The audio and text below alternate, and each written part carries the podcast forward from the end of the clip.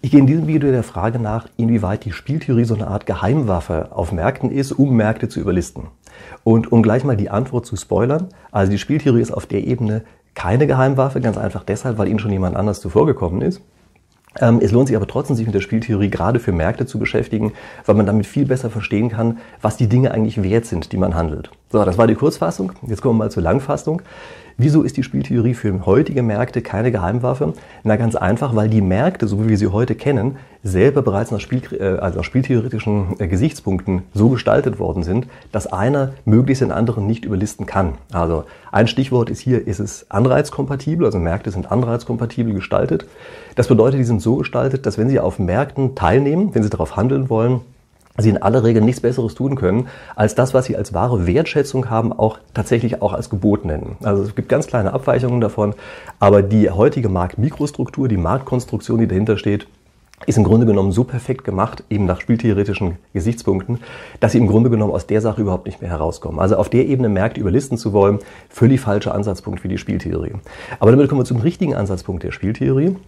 Nämlich um zu verstehen, was die Dinge wert sind, die man dort handelt. Also sagen wir zum Beispiel Aktien.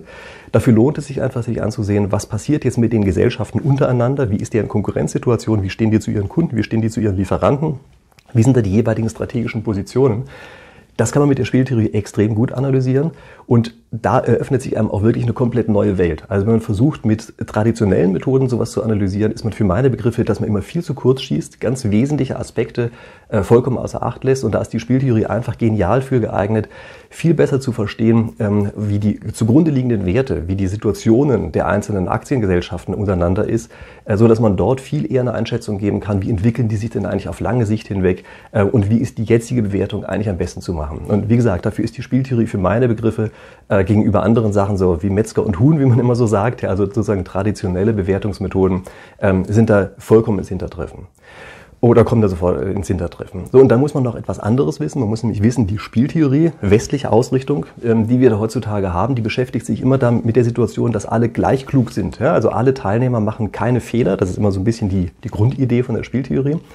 Und es gibt aus China kommt eine andere Richtung, die genau diese Grundannahme aufgibt und sagt, okay, aber manchmal gibt es schon Situationen, da ist der eine schlauer als der andere. Und das ist so eine andere Richtung, die komischerweise in der westlichen Spieltheorie überhaupt nicht behandelt wird. Und da schreibe ich mir auf die Fahnen, dass ich das so ein bisschen entdeckt habe, das mit der Spieltheorie zu entdecken, äh, zu, äh, zu verbinden. Ähm, und deshalb spreche ich ja auch häufig über die 36 chinesischen Strategeme. Äh, das sind Kriegslisten, die eben davon ausgehen, dass sie keine äh, Symmetrie darin haben in der äh, sozusagen der Fehlerfreiheit, in der Rationalität, mit der die einzelnen Teilnehmer arbeiten. Ja, also das sind, ist eine weitere Richtung innerhalb der Spieltheorie, die man für meine Begriffe auf Märkten oder zur Analyse eigentlich der zugrunde liegenden Märkte hervorragend anwenden kann. So. Ähm, ich hoffe, dass das jetzt geholfen hat, dass Sie ein bisschen besser einschätzen können, was man mit der Spieltheorie auf Märkten eigentlich anfangen können. Wenn das so ist, scrollen Sie bitte gleich jetzt nach ganz unten, schreiben Sie mir einen Kommentar unten rein, äh, was Sie davon halten oder ob Sie vielleicht noch eine weitere Frage haben, äh, vielleicht auch ein anderes Thema, was ich in der Zukunft behandeln soll. Und während Sie das machen, ähm, gebe ich noch eine kleine ähm, Zusammenfassung von den Punkten, von den wichtigsten Punkten, die ich hier in diesem Video gemacht habe. Nämlich Punkt eins ist, ich sage, ähm, es lohnt sich auf Märkten nicht oder man hat keine Möglichkeit, die Märkte zu überlisten, einfach deshalb, weil sie nach spieltheoretischen Gesichtspunkten aufgebaut sind. Also da hilft Ihnen die Spieltheorie nicht weiter, sondern da hat schon einmal die Spieltheorie dagegen gearbeitet, dass Sie den Markt überlisten können. Was übrigens vielleicht auch gar nicht das Schlechteste ist. Ja? Dann kann man ja auch nicht überlistet werden. Aber es hilft eben sehr stark, also die Spieltheorie hilft sehr stark, die zugrunde liegenden Märkte zu analysieren, also zu verstehen, wie es eigentlich, äh, wie sind die Werte eigentlich, die man handelt, also zum Beispiel in welcher Position ist eine Aktiengesellschaft. Und da ist die Spieltheorie ein hervorragendes Mittel, viel besser als alles andere traditionelle, was es gibt. Und drittens, ähm, äh, zusätzlich zu der Richtung, die wir haben, dass Spieltheorie sich immer nur mit vollständiger Rationalität beschäftigt, gibt es eben diese chinesische Richtung, 36 Strategeme, äh, die äh, davon ausgeht, dass die eine Seite überlistet wird und die andere, also diejenige ist überlistet. Und das ist nochmal ein weiterer Aspekt, ähm, über den es sich lohnt, sich mit der Spieltheorie oder für den es sich lohnt, sich mit der Spieltheorie zu beschäftigen, äh, wenn man den Märkte analysieren möchte. So, jetzt ähm, sind wir wirklich am Ende. Liken Sie das Video, abonnieren Sie meinen Kanal und ich freue mich, wenn wir uns hier in Zukunft wiedersehen.